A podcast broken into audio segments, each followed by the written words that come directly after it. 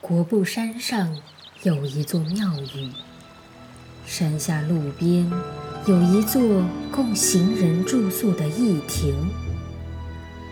吕斯与他年轻的妻子前往投宿，然而当夜妻子却在驿亭中失踪了。吕斯彻夜寻找，不知不觉走进一座高大的城廓。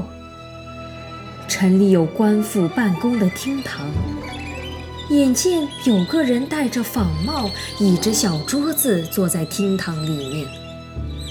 这人两边的侍从一看到吕斯，便争着向前殴打吕斯。吕斯用刀乱砍，共计杀死一百多人。剩下的人见状纷纷逃走。回头一看，刚才被杀的人全都变成了死山猫。再瞧原来的厅堂，却是一座古代的大坟墓。坟墓的上方是通的，底下很明亮。吕斯看见一群姑娘藏在墓里，又看见自己的妻子已经像一个失去了知觉的人。他把妻子抱出墓道口，又进去把原来在里面的姑娘们一一抱了出来。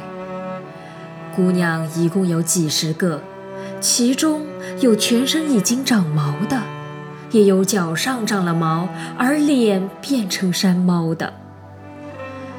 不一会儿，天亮了，吕斯扶着妻子回到驿亭内。厅长向吕斯问起这件事，吕斯全都据实告诉了他。这一带先后丢失女儿的人很多。贴出的寻人启事就有几十张。